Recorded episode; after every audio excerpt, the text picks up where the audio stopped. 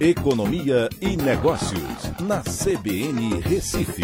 Oferecimento Cicred Recife e Seguros Unimed. Soluções em seguros e previdência complementar. Olá, amigos, tudo bem? No podcast de hoje eu vou falar sobre o levantamento que mostra que 7 em cada 10 brasileiros moram em imóveis próprios. Dos 70% que têm imóveis próprios, 62% são imóveis quitados e 8% imóveis financiados. Esse percentual é maior nas regiões Norte e Nordeste e menor no Sudeste e Centro-Oeste. Para 87% dos brasileiros entrevistados nessa pesquisa, a casa própria é um sonho de consumo. Numa avaliação de 0 a 10, ter uma casa própria como um dos aspectos mais importantes da vida teve nota 9,7, a mesma que ter uma profissão e acima de família, que teve 9,4%, e de ter um plano de saúde, 9,2%. O levantamento feito pelo é, Quinto Andar, uma startup, e o Datafolha apontou que de toda a população do país, 70% já moram nesses imóveis próprios, né, sendo 62% quitados e 8% financiados. 27% alugam o imóvel e 3% moram em imóveis cedidos ou emprestados. Dos imóveis, 88% são casas, sendo 75% em ruas abertas.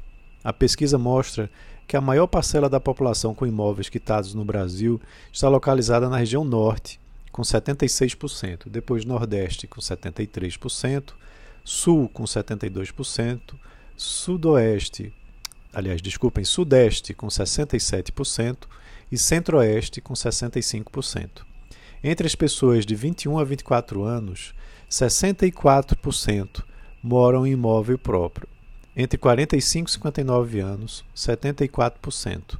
A partir dos 60 anos, 81%. Ao analisar o perfil de renda familiar, as famílias com 5 a 10 salários mínimos são aquelas com mais imóveis próprios, 71%, e as que mais financiam, 10%.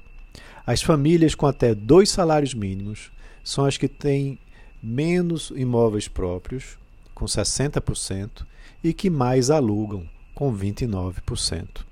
O perfil também muda de acordo com a classificação econômica da população. Na classe A, 80% tem imóveis próprios e somente 4% financiados. Na classe B, destaca-se o maior percentual de imóveis financiados, com 11%.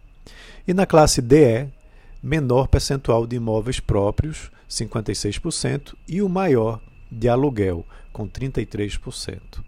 Esses dados são muito próximos aos resultados apresentados pela PNAD contínua do IBGE e indicam para o governo e representantes do, do setor privado né, desse mercado que mercados diferentes, renda e classes econômicas devem ser mais trabalhados em termos de políticas públicas e também no lançamento de novos produtos.